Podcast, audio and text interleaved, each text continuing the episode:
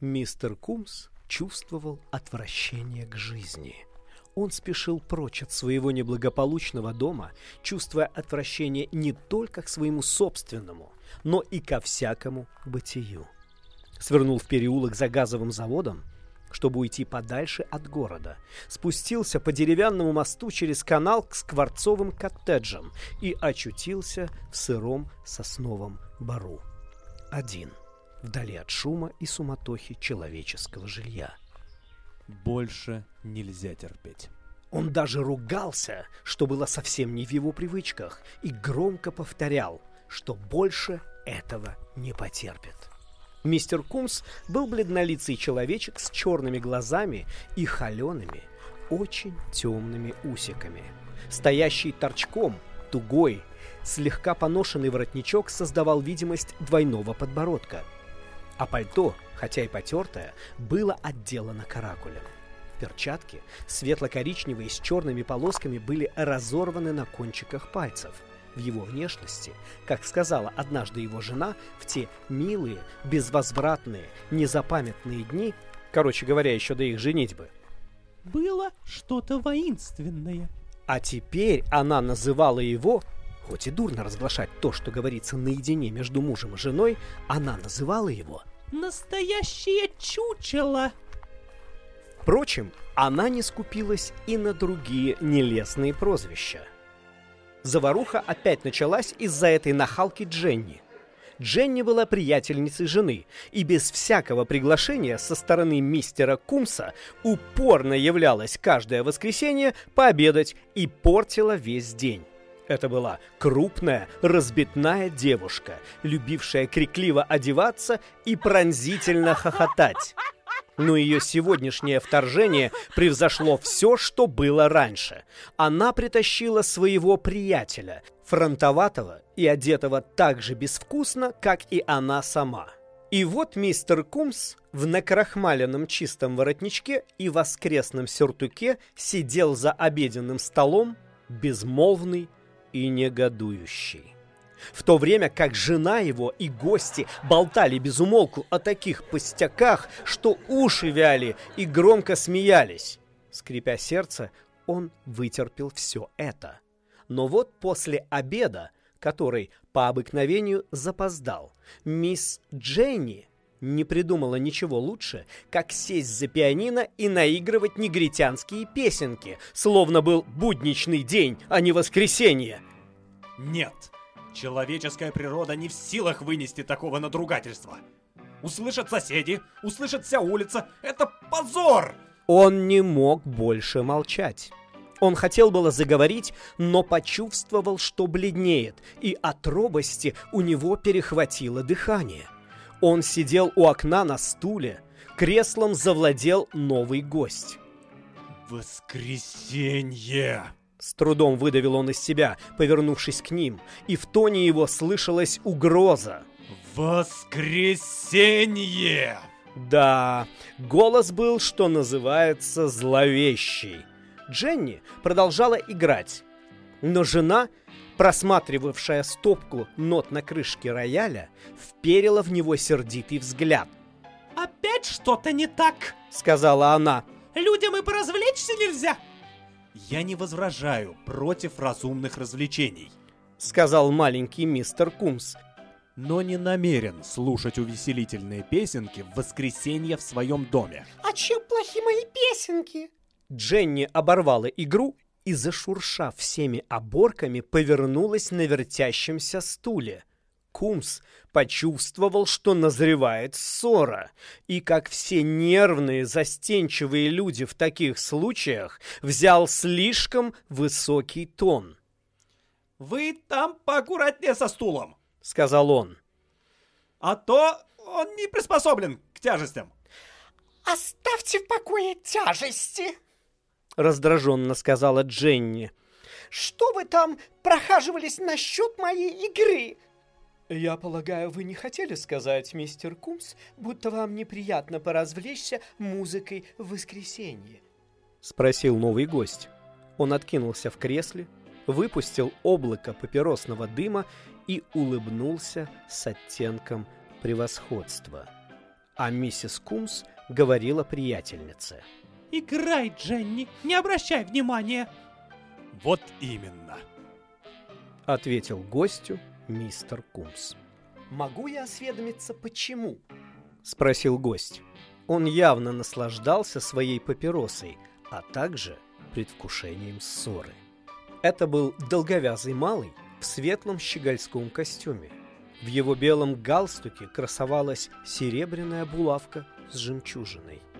Он проявил бы больше вкуса, надев черный костюм. Подумал мистер Кумс. Он ответил гостю. А потому что мне это не подходит. Я деловой человек. Я должен считаться со своей клиентурой. Разумные развлечения... Его клиентура! Фыркнула мисс Кумс. Только это от него и слышишь. Нам, нам, нам надо бы делать это, нам нельзя делать то. А если тебе не нравится считаться с моей клиентурой, Ответил мистер Кумс. зачем ты выходила за меня замуж? Непонятно. Вставила Дженни и повернулась к пианино. В жизни не видывала таких, как ты. Сказала миссис Кумс. Начисто переменился с тех пор, как мы поженились. Прежде... Дженни снова уже тарабанила тум-тум-тум. Послушайте, Проговорил мистер Кумс, выведенный наконец из себя. Он встал и возвысил голос. говорят вам, я этого не допущу. И даже сюртук его топорщился от негодования. Ну-ну, без насилия. Произнес долговязый, приподнявшись. Да вы-то кто такой, черт возьми? Свирепо спросил мистер Кумс. Тут заговорили все разум. Гость заявил, что он нареченный Дженни и намерен защищать ее, а мистер Кумс ответил, что пусть себе защищает где угодно, но только не в его, мистера Кумса, доме. А миссис Кумс сказала, что хоть бы он постыдился так оскорблять в гостей, и что он превращается, как я уже упоминал, в настоящее чучело, а кончилось все тем, что мистер Кумс приказал своим гостям убираться вон, а те не ушли. И он сказал, что тогда придется уйти ему самому. С пылающим лицом, со слезами на глазах выбежал он в переднюю, и пока он там сражался с пальто, рукава сюртука упорно вздергивались кверху и смахивал пыль с цилиндра. Дженни снова заиграла, и ее наглая тум-тум-тум провожала его до порога. Он хлопнул дверью так, что, казалось, весь дом задрожал. Вот что было непосредственной причиной его скверного настроения. Теперь вам понятно, почему он испытывал такое отвращение к жизни. И вот, расхаживая по скользким лесным тропинкам, был конец октября, и всюду из-под ворохов хвои и по канавам пестрели грибные гнезда. Он припоминал всю горестную историю своей женитьбы. Она была несложна и достаточно обычна. Теперь он начал понимать, что жена вышла за него из простого любопытства и из желания избавиться от тяжелой, изнурительной, плохо оплачиваемой работы в мастерской.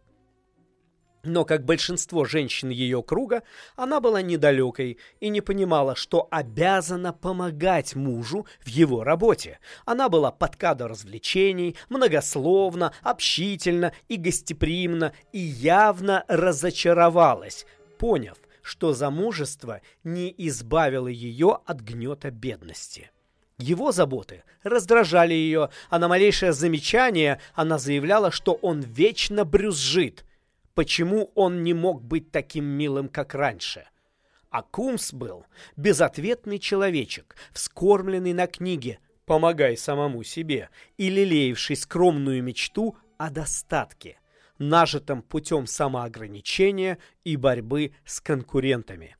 Потом появилась Дженни, этот Мефистофель в женском облике с ее вечной болтовней о воздыхателях, и начала таскать жену по театрам и все в таком роде. Вдобавок у жены были тетки, двоюродные братья, сестры, и все они пожирали ее состояние, оскорбляли его, мешали ему в делах, докучали лучшим клиентам и вообще портили ему жизнь как только умели.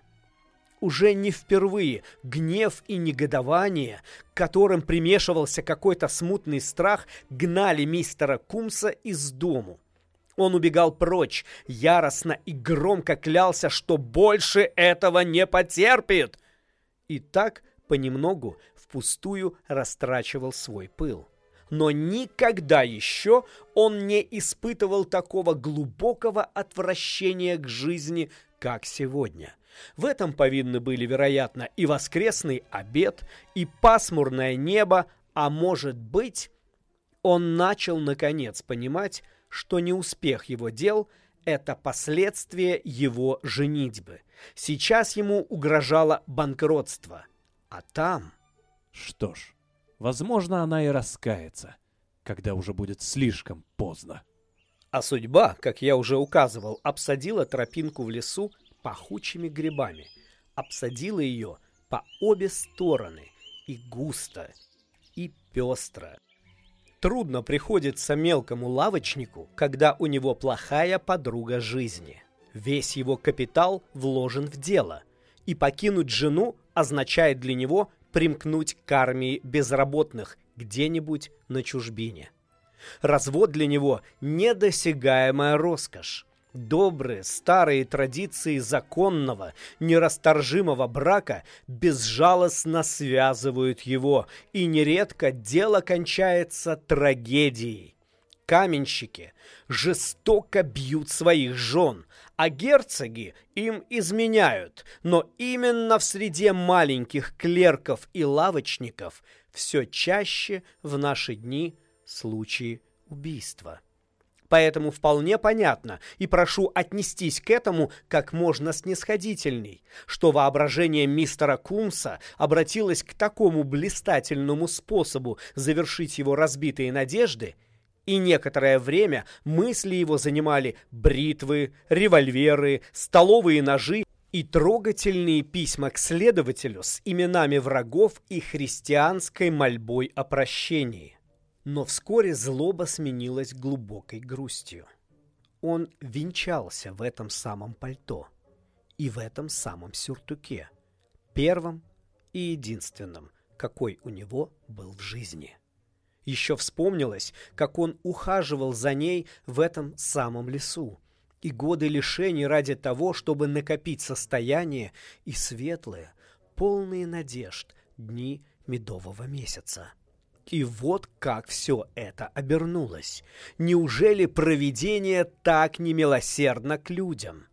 Им опять завладела мысль о смерти.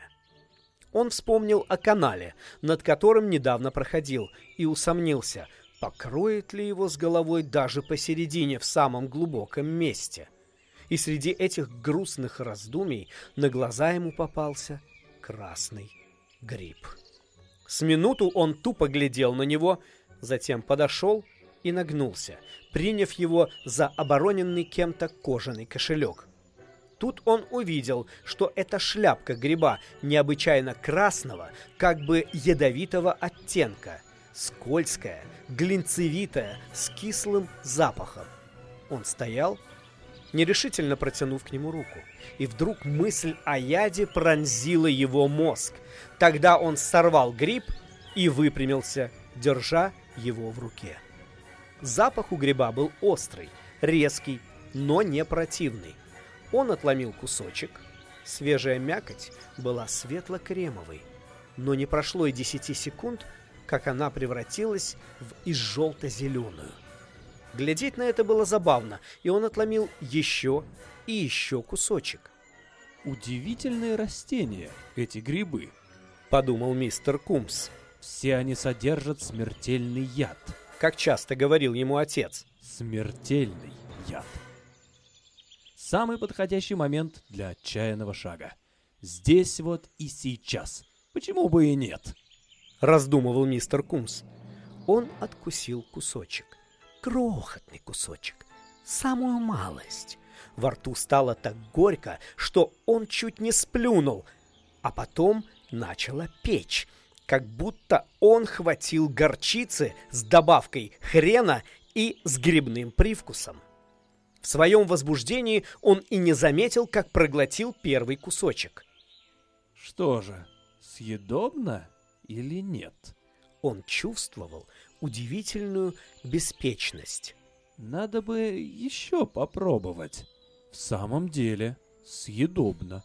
Даже вкусно. Отдавшись новым впечатлениям, он забыл о своих горестях, ведь это была игра со смертью. Он снова откусил кусочек, на этот раз побольше. У него как-то странно закололо в пальцах, на руках и на ногах. Сильнее забился пульс, кровь зашумела в ушах, как жернова. Еще кусок попробую. Пробормотал он. Он повернулся, ноги плохо слушались его, и поглядел по сторонам. Неподалеку он увидел красное пятно и попытался подойти к нему. Не дурной закусон. Бормотал он. Э, да тут их еще... Он рванулся вперед и, протянув грибам руки, повалился ничком, но трогать их не стал. Он вдруг забыл обо всем на свете. Он перевернулся, присел и удивленно огляделся. Его старательно вычищенный цилиндр откатился к канаве.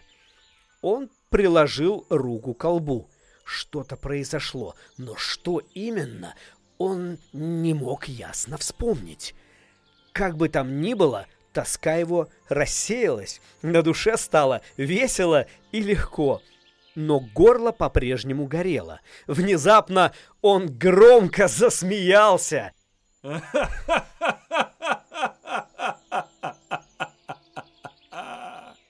Его что-то огорчало, он ничего не помнил. Во всяком случае, он не будет больше грустить.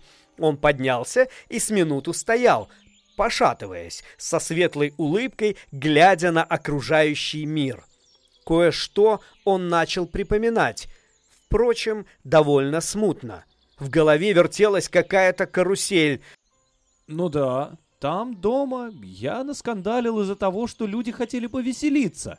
Они были совершенно правы. Жизнь должна быть как можно радостнее. Он пойдет сейчас домой и все уладит, и успокоит их. А почему бы ему не набрать этих великолепных поганок и не угостить их? Набрать целую шляпу верхом. Вот этих красных с белыми крапинками и еще желтеньких. Да, он показал себя бирюком, ненавистником радости, но он все поправит. Как забавно надеть, скажем, пальто наизнанку и натыкать в карманы жилета веточки дикого терновника и с песней «Домой!» Весело провести вечер. Как только мистер Кумс ушел, Дженни перестала играть и, повернувшись к присутствующим, спросила. Ну, и из-за чего было поднимать такой шум? Вот видите, мистер Кларенс, что мне приходится терпеть от него? Сказала миссис Кумс. Уж очень горяч. Степенно произнес мистер Кларенс. И меня особенно удручает, Продолжала миссис Кумс, что нет в нем ни малейшего понимания нашего положения. Он только и думает, что о своей несчастной ловчонке. Соберу ли я иной раз небольшое общество, или куплю себе безделицу, чтобы переодеться немного, или потрачу на себя какой-нибудь пустяк из денег, отложенных на хозяйство. Сейчас же недовольство, бережливость, видите ли, борьба за существование и все такое. Он не спит ночами, все думает и думает и мучает себя, как бы ему сэкономить на моих расходах лишний шиллинг. Он как-то потребовал даже, чтобы мы ели маргарин. Стоит мне уступить хоть раз, кончено. Безусловно. Подтвердила Дженни. Если мужчина ценит женщину, произнес мистер Кларенс, откидываясь в кресле, он должен быть готов приносить для нее жертвы. Что касается меня... Тут взгляд мистера Кларенса остановился на Дженни. Я не позволю себе и думать о браке, пока у меня не будет возможности жить с супругой на широкую ногу. А иначе это не что иное, как эгоизм. Сквозь невзгоды жизни мужчина должен пройти один, а не тащить с собой. Ну, э, с этим я не вполне согласна. Перебила его Дженни. Я не вижу, почему бы мужчине отказываться от помощи женщины, лишь бы он не обращался с ней грубо. Грубость — это...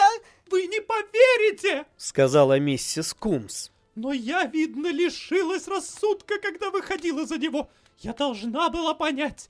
Не будь тут моего отца, он отказался бы даже от свадебной кареты. Боже мой, до этого дойти! Сказал совершенно потрясенный мистер Кларенс.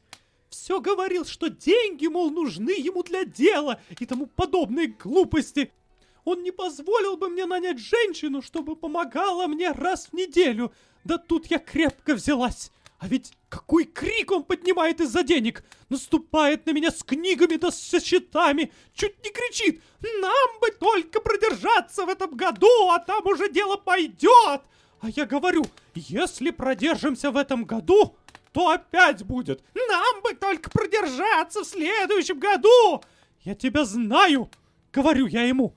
Не добьешься ты, чтобы я себя заморила, превратила в какое-то пугало. Что же ты не женился на кухарке, говорю, раз тебе нужна кухарка, а не благопристойная девица. Я говорю! И все в том же роде. Но незачем дальше слушать этот малопоучительный разговор.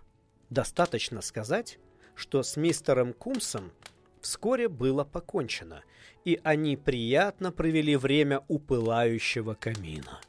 Затем миссис Кумс вышла приготовить чай, а Дженни присела на ручку кресла возле мистера Кларенса и кокетничала с ним, пока не раздался звон посуды. Что это мне будто послышалось? Лукаво спросила миссис Кумс, входя. И посыпались шутки о поцелуях. Они уютно сидели вокруг небольшого круглого столика, когда первые признаки возвращения мистера Кумса дали себя знать. Послышалось звяканье щеколды у наружных дверей.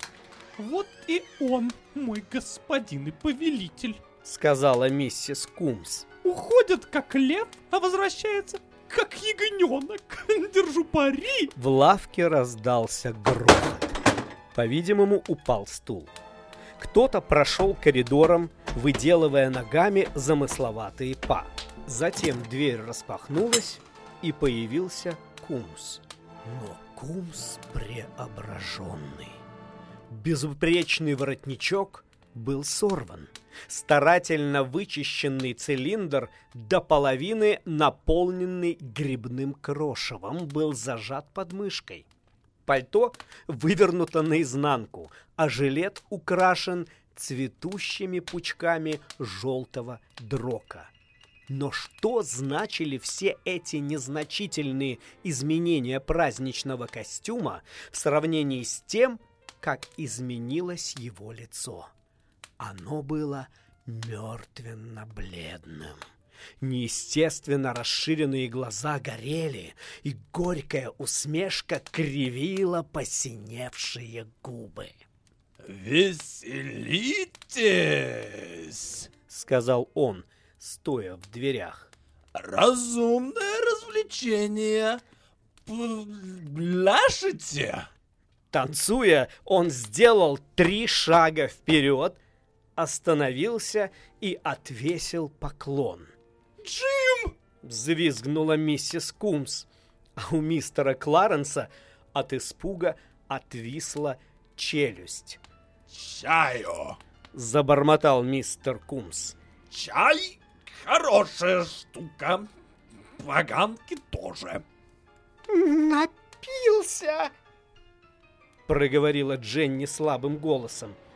Никогда еще не видела она у пьяных такой мертвенной бледности лица, таких расширенных, горящих глаз. Мистер Кумс протянул мистеру Кларенсу пригорошню ярко-красных грибов. «Хороший закусон!» — бормотал он. «Попробуй!» Тон у него был очень приветливый. Но при виде их оторопелых лиц его настроение мгновенно переменилось, как это бывает у ненормальных, и он поддался безудержной ярости. Казалось, недавний скандал пришел ему на память.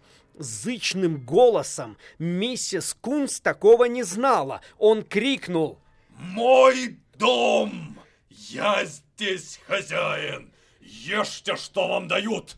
Но не двинулся с места, не сделал ни одного резкого движения. Прокричал безо всякого усилия, словно прошептал и все еще протягивал им пригорошню красных грибов. Кларенс не на шутку струсил. Не в силах выдержать полный ярости и безумия взгляд мистера Кумса, он вскочил на ноги, оттолкнул кресло и попятился. Кумс пошел на него. Дженни, не теряя времени, с легким вскриком юркнула за дверь. Миссис Кумс поспешила за ней вслед. Кларенс хотел увернуться. Кумс опрокинул столик с посудой, ухватил гостя за шиворот и пытался напихать ему в рот грибов. Кларенс без возражений оставил в его руках воротничок и выскочил в коридор. Лицо его было облеплено красными крошками. Заприте его! Крикнула миссис Кумс. И это удалось бы сделать, если бы ее не покинули союзники.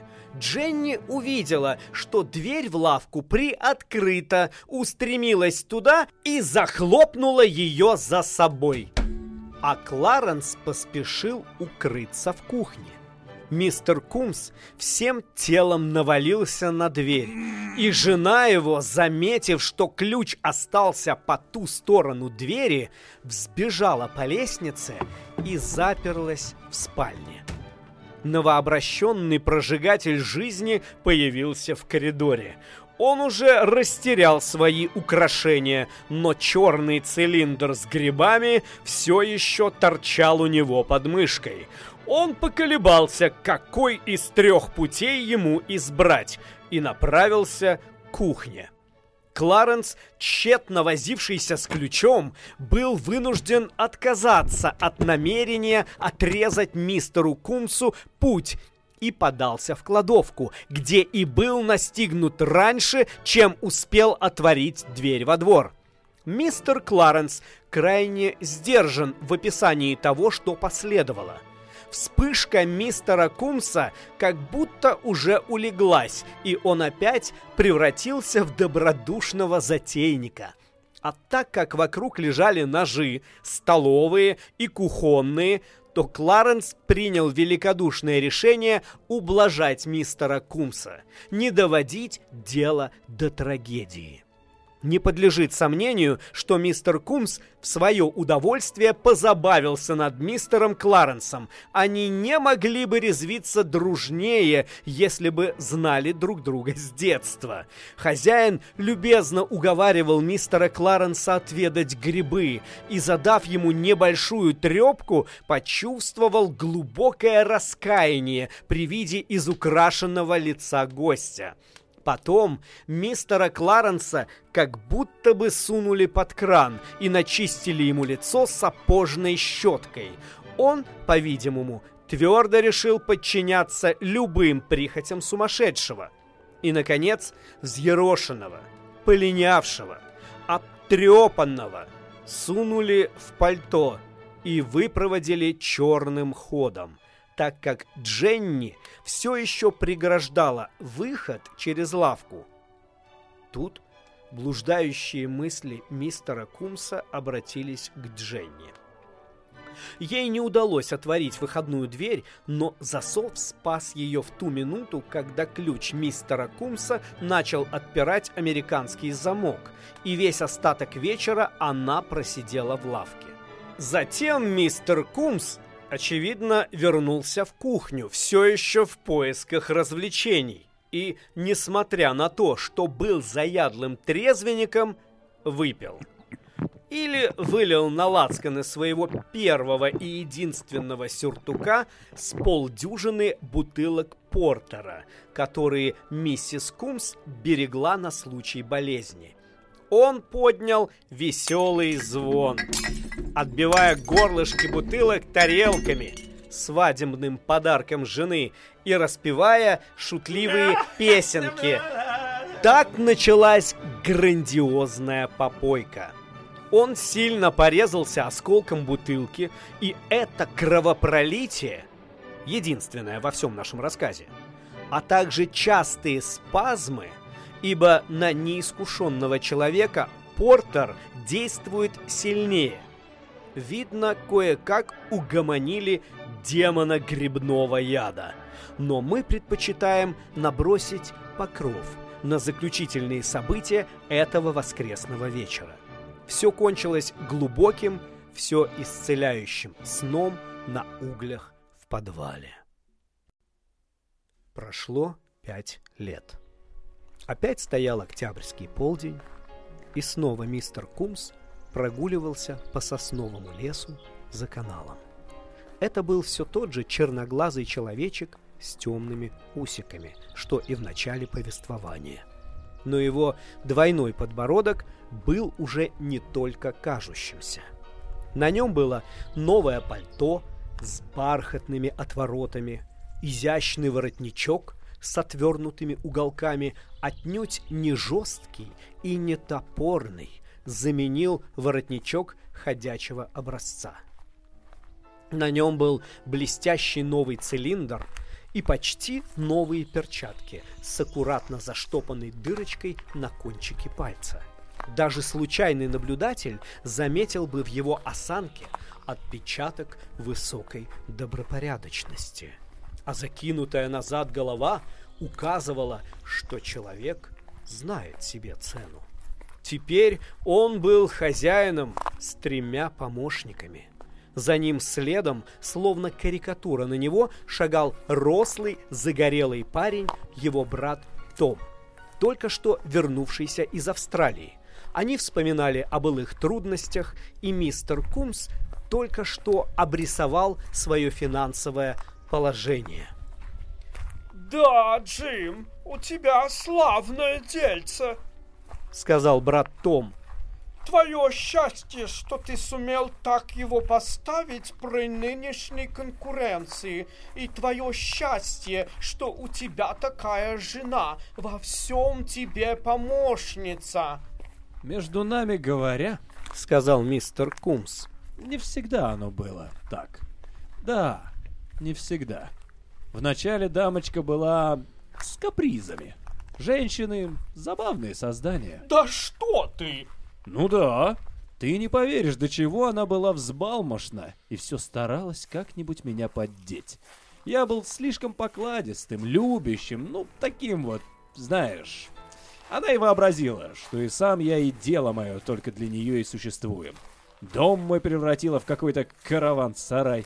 Вечно тут торчали всякие знакомые, всякие приятельницы по работе со своими кавалерами. По воскресеньям распевались шутливые песенки, а лавка была в полном забросе. Она еще и глазки начала строить всяким юнцам. Говорю тебе, я не был хозяином в своем доме. Даже не верится. Право же. Конечно, я пытался ее вразумить и говорил ей, я не какой-нибудь граф, чтобы содержать жену, как балованного зверька. Я женился на тебе, чтобы иметь помощницу и подругу. Я говорил ей, ты должна мне помогать, вместе мы вытянем. Но она и слушать не хотела. Хорошо же, сказал я, мягок-то я мягок, пока не выйду из себя. А дело, говорю, к тому идет. Да куда там? Она и не слушала. Ну и как же? С женщинами оно всегда так. Она не верила, что я способен на это. Ну, что я могу выйти из себя. Женщины ее породы, Том, между нами говоря, уважают мужчину, если они его побаиваются. И вот, чтобы припугнуть ее, я и учинил скандал. Подружилась с женой на работе одна девица, Дженни, стала у нас бывать и привела как-то своего дружка. Мы с ним повздорили, и я ушел из дому сюда, в лес. Такой же вот был денек, как сегодня, и все обдумал порядком. Потом вернулся, да как наброшусь на них! Ты! Я! В меня словно бес вселился. Ее я не отколотил, удержался, но уж парню задал трепку. В общем, чтобы показать ей, на что я способен. А он был здоровый парень. Оглушил я его и стал бить посуду и нагнал на нее такого страху, что она убежала и заперлась от меня. Ну а потом что? Ну вот и все. На следующий день я ей сказал. Теперь ты знаешь, каков я, когда выйду из себя. И больше мне не пришлось ничего добавлять. И с тех пор ты счастлив, да? Да, можно сказать, что и счастлив. Самое важное — это поставить на своем. Не будь с того дня, я бы сейчас бродяжничал по дорогам, а она и вся ее семейка ворчали бы на меня, что вот я довел ее до нищеты. Знаю я все их штучки, но ничего, теперь все в порядке. И ты это правильно сказал, что у меня славное дельце. Они прошли несколько шагов, размышляя каждый о своем. Забавные существа женщин. — сказал Том. «Им нужна твердая рука», — сказал мистер Кумс. «А грибов-то здесь сколько?» — заметил Том.